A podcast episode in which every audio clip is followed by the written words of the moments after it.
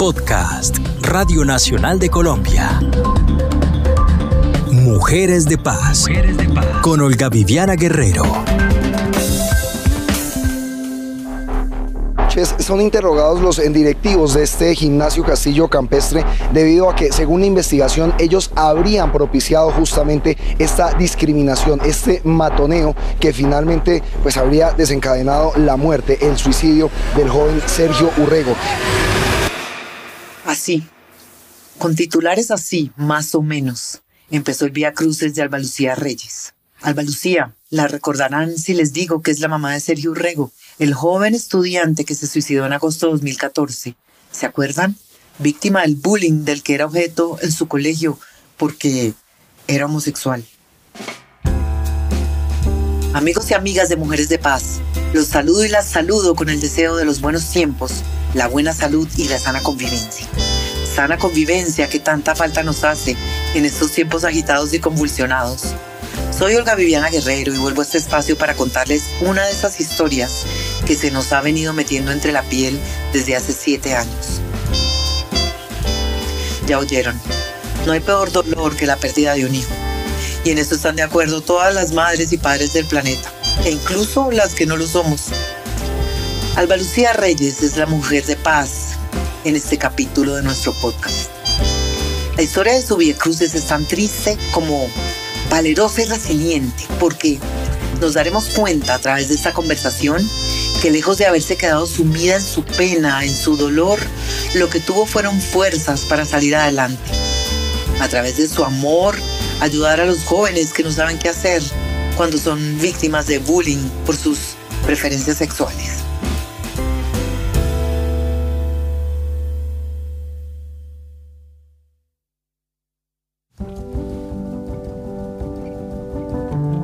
Seguimos en el mes del orgullo LGTBI y esta vez de la mano de Alba Lucía vamos a ponernos en los zapatos de su hijo Sergio, un joven inquieto, un lector, un estudioso. Él un día decidió quitarse la vida, pero dejó tantos mensajes en cartas y con sus acciones que casi guiada por él su madre decidió emprender toda una batalla legal, buscando justicia para la persecución de la que fue víctima su hijo. El caso de Sergio puso el tema del acoso escolar sobre el tapete y sentó un precedente legal en la lucha contra la discriminación relativa a la orientación sexual en este país. En mayo pasado fue condenada Amanda Susana Castillo, la rectora del Colegio Gimnasio Campestre, a más de ocho años de prisión. Y el fallo se sumó a otras dos condenas, la de la psicóloga del plantel, Ivonne Cheque, y la vedora Rosalía Ramírez. Un año después de la muerte de su hijo, Alba Lucía creó la Fundación Sergio Urrego para apoyar a los jóvenes que están pasando por malos momentos debido a su orientación sexual. Y ya llegó Alba Lucía. Sírvanse su café y empecemos.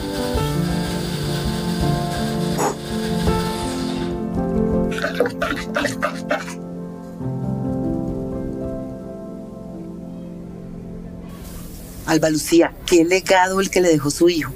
Porque montar una fundación no es fácil. Se requiere mucho altruismo, mucho convencimiento. Y eso se hace a través del amor, a través del dolor. Sí, sí, Olita. Eh, realmente es más el amor, ¿no? Yo creo que el amor de, de una mamá hacia un hijo es infinita, siempre lo digo. Eh, pueden haber muchas circunstancias, diferentes momentos, pero, pero para mí es el amor infinito. Entonces, al año de su fallecimiento en su memoria, pues yo pensé que mejor honor que seguir su causa y, poder ayudar a más personas de alguna manera. Entonces, desde hace ya, voy a cumplir siete años, mi hijo cumplió ya siete años, va a cumplir en agosto. Entonces, eh, desde ese primer año, en el 2015, creé la Fundación Sergio Rego. La creé en el mismo mes de agosto. Estamos trabajando prevención al suicidio y prevención a la discriminación de niños, niñas y jóvenes en Colombia. Por ahora, eh, casi que somos la única fundación que está trabajando prevención al suicidio ocasionado por discriminación en Colombia. Yo sé que esta pregunta que le voy a hacer es difícil y usted esta historia la debe haber contado un millón de veces y debe ser igual de dolorosa de contar todas las veces. Pero también sabemos qué es lo que sirve para que la historia no se repita. Entonces, en términos generales, el Via Crucis de Sergio, sus cartas, su historia, ¿cómo fue? Bueno, mm, primero quisiera un poco contarles quién era mi hijo, ¿no? Porque casi siempre se cuenta lo que pasó y lo que sucedió, pero pues también como mamá eh, siempre pienso que es importante que las personas sepan quién era Sergio Rego. Y Sergio Rego era mi hijo, era un chico que desde muy pequeño, desde muy niño, eh, mostró muchas diferencias frente a sus edades y no solamente por, por temas de su orientación sexual, de hecho eso fue lo último eh, de lo que yo me entero, más pues por, por todo lo sucedido con él en el colegio que por otra cosa. Pero Sergio Rego era un chico brillante, era a sus cortos 16 años ya había leído casi más de 250 libros, leyó grandes pensadores, filósofos.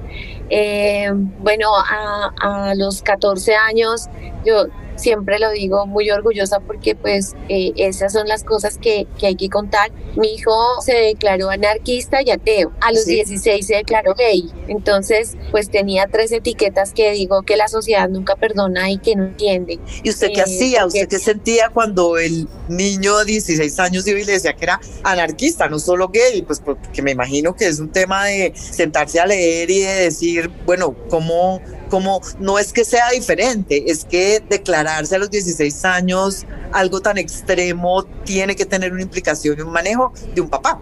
Eh, sí, a los 14 se declara anarquista y ateo. Precisamente yo creo que eh, Sergio siempre fue muy argumentativo por su, precisamente por su propia autoeducación frente a la lectura, frente a los libros, le, leyó muchísima literatura. Él empezó desde muy pequeño, por ejemplo, siempre fue como muy político, ¿no? Entonces desde muy pequeño se inclinó por Quino, por Mafalda, por eh, Edgar Allan Poe, por eh, leyó Fernando Vallejo, a Karl Marx, a Gonzalo Arango, a Paulo Coelho, a Paulo Freire. Eh, y ya pues últimamente cuando él a los 14 años dice eh, empezar con el anarquismo, pues claro, ¿no? Yo como mamá tampoco entendía mucho, porque es que siempre hay prejuicios, ¿no? Y cuando uno no se educa frente a ese tipo de situaciones o cosas, pues no entiende qué está pasando. Entonces sí, al principio pensé, como, como muchas personas piensan,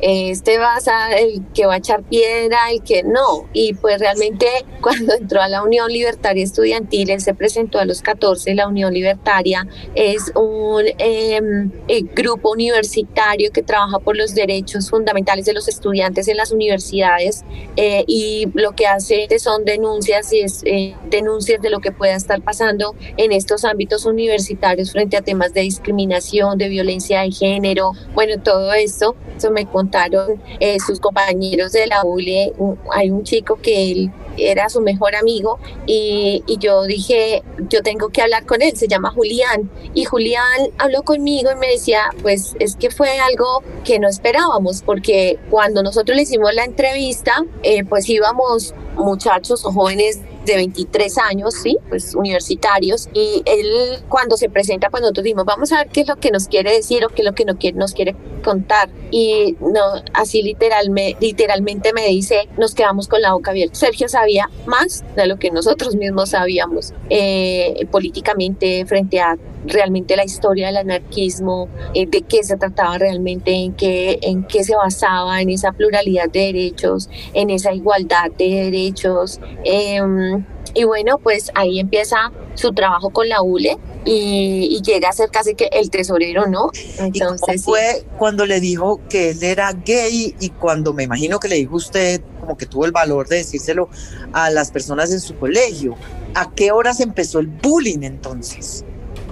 No, lamentablemente él fue obligado a contarnos. Y esto es lamentable porque, porque ninguna persona, ningún joven, ninguna persona puede ser obligada a hablar sobre su sexualidad si así no lo desea. Eh, mi hijo empieza a ser discriminado porque cometió el grave error de haberse dado un pico dentro de su colegio con su pareja en una hora de descanso, ni siquiera una hora de descanso, porque precisamente Sergio empieza a denunciar varias cosas que pasan en este colegio, como es que los dejaban sin clases, sin maestros, eh, habían horas que los dejaban pues vacantes porque no había maestros que cubrieran esas vacantes. Bueno, eh, de hecho eso está en todo el historial porque él, él, empieza a denunciar lo que está pasando también adentro, los cobros, los altos cobros, los altos costos, bueno, todo esto. Entonces, cuando él comete este grave error de haberse dado este beso con, con él, pues eh, con su pareja, pues eh, una de las niñas que estaba con ellos tomó una foto y un profesor les vio y decomisó el celular. Cuando él le decomisa el celular, la niña le dice que porque le tiene que entregar el celular, él le dice que se lo entrega al final, cuando ya vayan a salir para sus casas. Efectivamente, la niña se acerca a hablarles y eh, le dice, entrégame el celular, yo ya me tengo que ir en la ruta. Le dice este profesor que abra el celular y lo desbloquee, que él quiere ver la foto que ella tomó. Entonces eh, la hace borrar del celular, le dice, tiene que borrar esa foto porque esa foto le va a traer problemas. Entonces, bueno, ella por el afán la borra, se va y ahí de ahí en adelante empieza pues todo el proceso con mi hijo y con su pareja dentro del colegio y con los niños y las niñas de su, de su, en su momento que eran compañeros y compañeras de Sergio. En ese momento empieza a ser perseguido Sergio en el colegio de una manera sistemática hacen cosas que pues inclusive yo ni siquiera sabía, sino ya ahorita con toda la investigación que se hizo, eh, con todos los elementos probatorios encontrados, eh, nos dimos cuenta que los sacaban de clase todos los días para contar acerca de su orientación sexual frente a Amanda Azucena, la directora, frente a la psicoorientadora, frente a los docentes, frente a la veedora del colegio Oyendo el relato de Alba Lucía Reyes, no podemos menos que preguntarnos cuántos jóvenes en el mundo han sido víctimas de acoso escolar debido a su orientación sexual. Sabemos, según un estudio realizado por la UCLA, que una de cada cuatro personas pertenecientes a la comunidad LGTBI manifestó haber querido quitarse la vida en algún momento. Y estos datos no pueden menos que alertarnos. Una encuesta sobre clima escolar desarrollada por Colombia Diversa alerta sobre la situación de jóvenes LGBTI en los planteles educativos de Colombia. El 67% de los estudiantes encuestados se siente inseguro en sus colegios. El 68,9% ha sido víctima de comentarios discriminatorios en su colegio siempre o casi siempre. El 75,4% ha escuchado estos comentarios discriminatorios por parte del personal del colegio. Tres de cada cuatro estudiantes fueron acosados verbalmente por su orientación sexual en sus colegios. Cuatro de cada diez estudiantes fueron víctimas de acoso físico debido a su expresión de género en su colegio. Cuatro de cada diez estudiantes experimentaron ciberacoso por ser LGBT. 51,8% de los estudiantes informan sobre incidentes de violencia por su orientación sexual y afirman que la respuesta del colegio no fue eficaz. Seguimos con Alba Lucía Reyes, quien abrazó a su hijo con todo amor cuando éste le contó que era homosexual, con los ojos llenos de lágrimas. Sergio hizo esta confesión obligado, porque obedecía a una orden que le dieron en el colegio por haberle dado un beso a su novio Danilo en pleno plantel. Ese día, esa decisión le cambió el rumbo a la vida de Sergio, y su mamá cuando lo supo se llenó de miedo. Sabía que lo que le venía en su camino no sería fácil claro, él, él tenía muy claro de lo que estaba sintiendo, pero pues estaba también descubriendo en ese momento su sexualidad. Entonces, pues los obligan además, después de empezar esta persecución, entonces les dicen, bueno, ustedes tienen que contarle acerca de su orientación sexual a sus padres. Entonces, tanto Danilo como Sergio son obligados a contarnos. Eh, pues Sergio, cuando me cuenta, eh, está muy nervioso, en sus ojos estaban llenitos de lágrimas. Yo me acuerdo mucho, él, él me decía, yo, uno pensaba como mamá, pues uno dice, algo pasó en el colegio grave o, uno, yo decía, están embarazado, eh, bueno, todo lo que se le puede a uno ocurrir. Cuando él me dice, mami, yo he tenido algunas parejas de, de niñas, pero en este momento eh, eh, tengo una pareja de mi mismo sexo, me di un beso en el colegio con Danilo y esto me está causando muchos problemas. Él hasta ahí no me había contado nada más, ni yo tampoco, ni él me había dicho nada de su orientación sexual, ni tampoco fue evidente como muchas mamás que tienen a sus hijos, a sus hijas diversos y dicen, yo sí me di cuenta que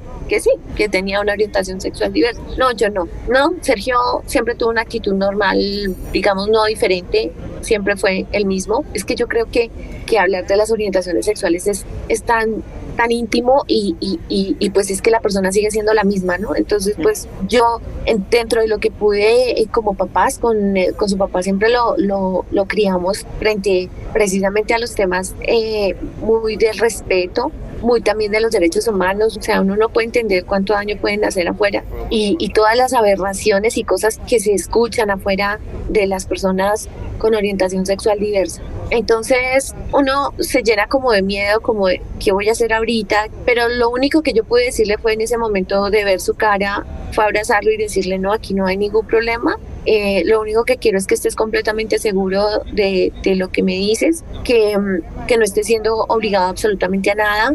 Y, y, bueno, yo me acuerdo que como consejo sí le dije, mi amor, el, el, el, el templo más sagrado que tiene una persona es su cuerpo.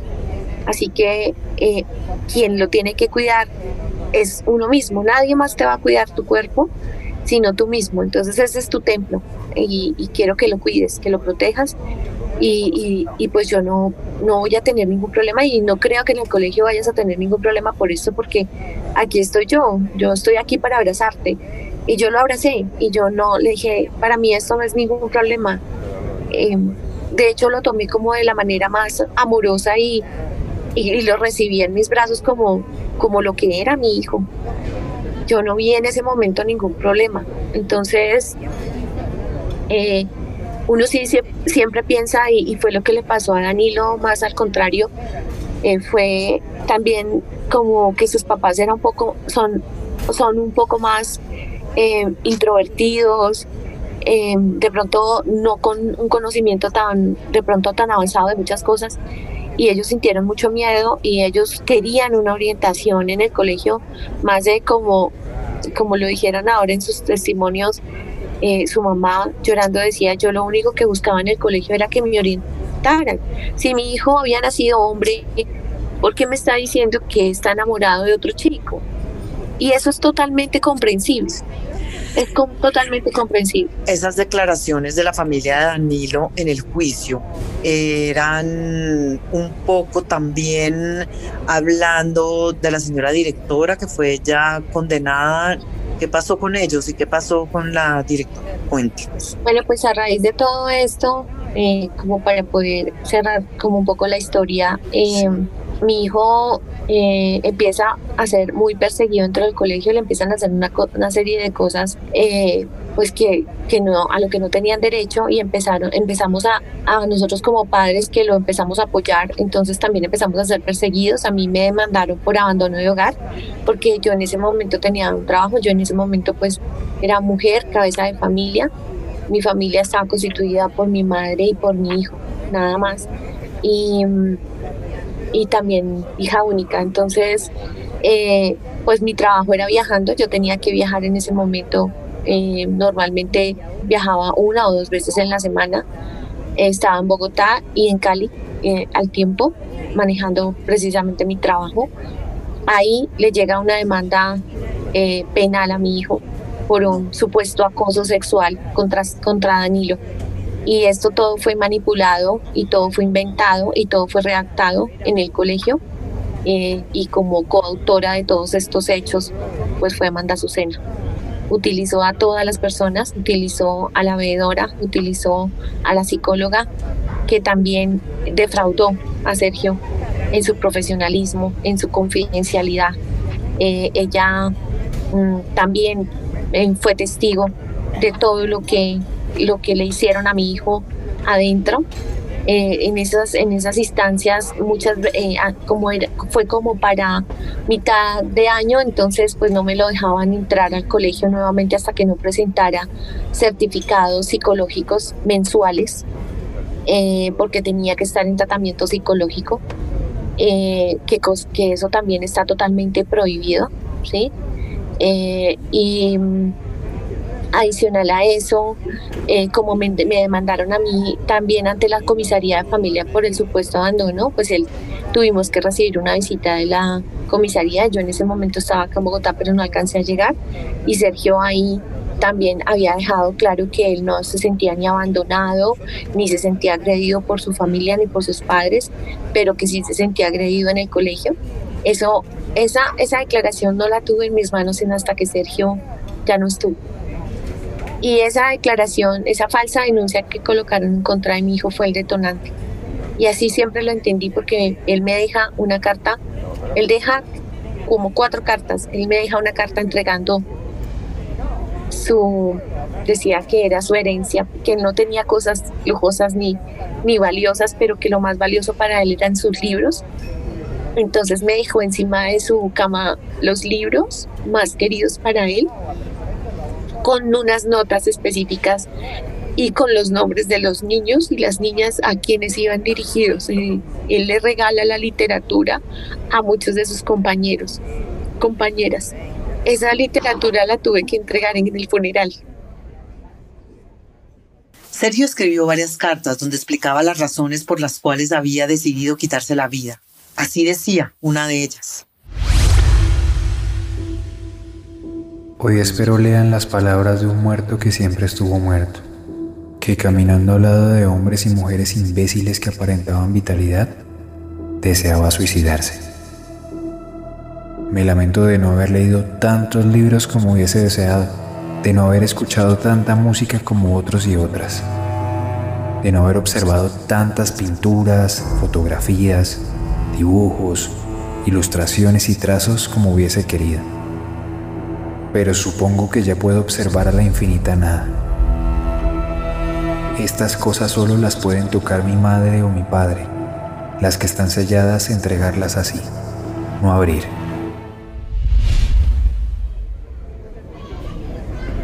Las cartas de Sergio no solo contenían mensajes para su madre y sus amigos, también desmentían que hubiera acosado sexualmente a su pareja Danilo Pinzón y dejaba fotografías de sus comunicaciones celulares con mensajes claros sobre la situación que vivió en su colegio. Esta es la hora en que los medios de comunicación tienen su lupa puesta sobre el desarrollo del caso, que ha tenido repercusiones internacionales y ha vuelto a estar en la agenda noticiosa por la condena de la rectora del gimnasio Castillo Campestre y la conmemoración del orgullo LGTBI. Alba Lucía, este bullying no era de sus compañeros de colegio, este bullying era parte de sus profesores. Sí, fue el primer caso que se estudió también en Argentina, la Academia de Bullying, y ellos también hicieron un informe donde decían que claramente era uno de los casos que evidenciaba que el bullying, el matoneo y la discriminación empezaba por los adultos. Y yo estoy completamente segura que es así. Y los niños y los jóvenes que hacen discriminación y que lo hacen en los colegios lo aprenden de los adultos. Entonces, esta persecución fue de los adultos, de los docentes, de las directivas del colegio. Entonces, sí, ya después de esto, eh, pues yo decido, decidí que él se tenía que retirar, que le iban a seguir haciendo cosas. Yo le dije, mi amor, te faltan cuatro meses y fuimos y hablamos en su colegio anterior del cual había salido becado. Ya él estaba listo para poder ingresar también allá. Lo, lo, iban a recibir inclusive con los brazos abiertos. De hecho, le habían propuesto que ayudara como, como docente para los chiquitos. Entonces, eh, el, el, 3 de agosto, él presentó el IFEX.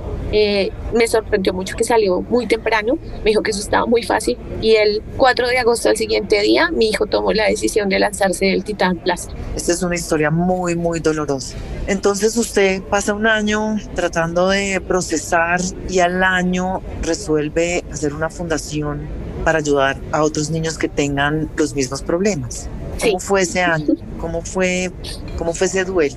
¿Cómo fue entender esta historia? Yo creo que yo aún no sé cómo he hecho. Em, siempre tuve claro lo que había pasado, siempre. Y hay una carta que yo no leí sino hasta el siguiente día, hasta el 5 de agosto que llegué después de la clínica, después de que falleció mi hijo. Yo estuve toda la noche al lado de él y yo abrí mi mesa de noche al cajón y ahí encontré esa carta y esa carta decía que él jamás quisiera ver manchada sus 16 años de vida por algo tan oscuro como un acoso sexual.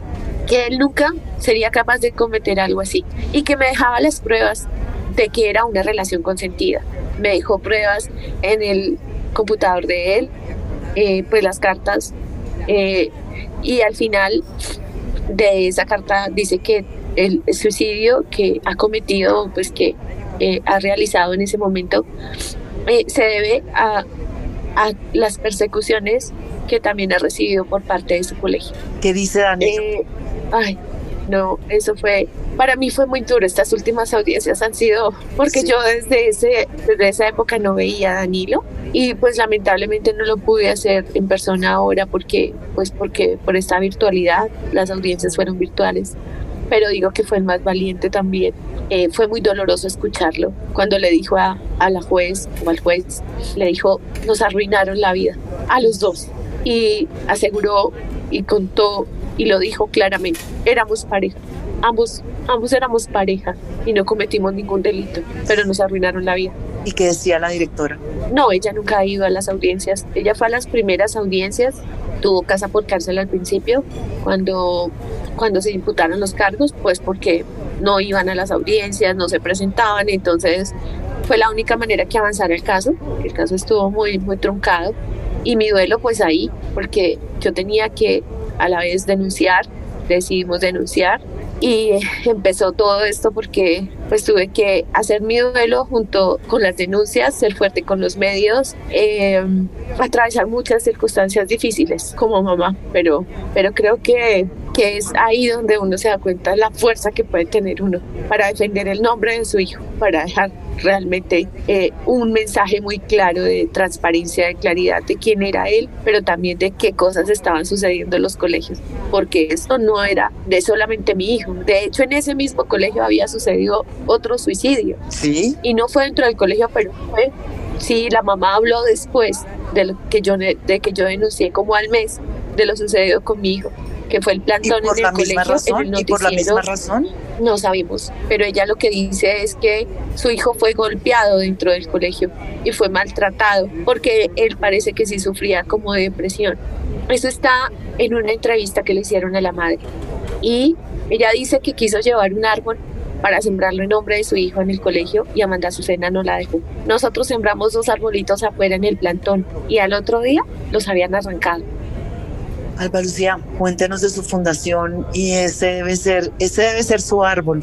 Sí, eh, son dos líneas estratégicas, la prevención a la discriminación de niños, niñas y jóvenes en las escuelas y la prevención a la, al suicidio. Como te comentaba, eh, de acuerdo a la Organización Panamericana de la Salud, nosotros presentamos un informe el año pasado y eh, lamentablemente la segunda causa de mortalidad en el mundo de los jóvenes. Y pues de esto casi no se habla. El tema de salud mental es muy, muy importante y más hoy con todo lo que ha sucedido en temas de pandemia, de COVID, en Colombia, pues todo el tema de violencia. Sí. Eh, eso afecta muchísimo a los jóvenes, muchísimo, muchísimo. Uno no sabe hasta cuánto. Mm, y hace un año decidí crear la línea Salvavidas 24/7. Es una línea que trabaja para los jóvenes, es gratuita, eh, trabaja con tensión emocional y todo es basado precisamente en, en la historia de mi hijo porque mi hijo se despidió de todas las redes sociales y no hubo un alma que le ayudara, que le hiciera contención. Eh, y yo creo que es muy importante atender las crisis emocionales de los jóvenes, porque las crisis no se pueden atender eh, diciéndoles ya te transferimos la llamada o sigue esta ruta de atención. Eh, no, cuando hay una persona en crisis hay que atenderla inmediatamente. Y, y, creé la línea hace un año. Hemos atendido 4.225 personas, aproximadamente 30 casos diarios. Pero eso, en este momento estamos en SOS porque es un, es un costo muy grande para la fundación. Y, y no logramos. Yo no logro eh, tantos recursos para poder hacerlo. Eh, yo llevo jornadas también de formación, trabajo con las empresas, porque precisamente hay que trabajar con los adultos. Entonces, ¿Y dónde están? En las empresas. ¿Y dónde hay que ir a, a, trabajar para educar? Pues en las empresas, porque allá están. ¿A dónde hay que ir? A los colegios. Y eh, pues afortunadamente sí, eh, hemos, estamos cerrando un proyecto con USAID Yaguiuca en temas de, de, de la reconciliación y en temas de trabajos en los colegios con todo lo que tenía que ver eh, con la ley 1620 del 2013, con la implementación de la sentencia de Sergio. Y pues eh, yo mmm, como mamá pues he tratado de, estudiar, de, de, poder educarme también en todo lo que, que sea la diversidad de género, la orientación sexual, la identidad de género, entender mucho más de qué estamos hablando para poder llevar un mensaje mucho más claro. Eh, me capacité para hacer una charla tipo TikTok eh, que ya está en formato tipo TDX. Estuve en Costa Rica ante 1.200 jóvenes con papás y mamás. Está basada en mi historia, en, en lo que sucedió con Alba como mamá, como mujer eh, y, y todo lo que pasé precisamente en esto y la he llevado a países, a diferentes países y aquí en Colombia a muchos colegios en temas precisamente de todo lo de convivencia escolar. Ese es el legado que Sergio le dio a usted y que Sergio hizo por el país. Sí, eso fue entender eso, porque mi hijo nunca fue depresivo, siempre dejó muchas huellas. Me dejó como, como el camino, como el camino y yo como mamá creo que lo he entendido poco a poco. Y fue como que me faltara que me hablara, pero yo lo entiendo muy bien. En algún momento alguien dijo, eh, no es un ejemplo, pero fue una acción política de mi hijo. Sergio Rego ha llevado a su madre de la mano en este proceso y Colombia lo tendrá siempre presente porque su tragedia fue el detonante para exponer la grave situación de discriminación que viven los jóvenes de la comunidad LGTBI en nuestro territorio. Alba Lucía seguirá trabajando duro en esa fundación que lleva el nombre de su hijo y que no solo le da fuerzas para seguir adelante, sino también el tesón para ayudar a otros que pasan por la situación que vivió Sergio. A propósito, les dejo el número de contacto que atiende las 24 horas todos los días de la semana. Tomen nota. 311-766-8666. También atienden consultas por el chat de WhatsApp y las cuentas de Facebook e Instagram de la Fundación Sergio Urrego. Desde este podcast les seguiremos los pasos para contarles a ustedes, oyentes de Mujeres de Paz, cómo evoluciona la Fundación Sergio Urrego y para apoyar a Alba Lucía en su empeño. Como siempre, agradezco la participación en este podcast a Paula Aguirre y a Santiago Morales. Y me despido con el deseo de los buenos tiempos, la buena salud y la sana convivencia.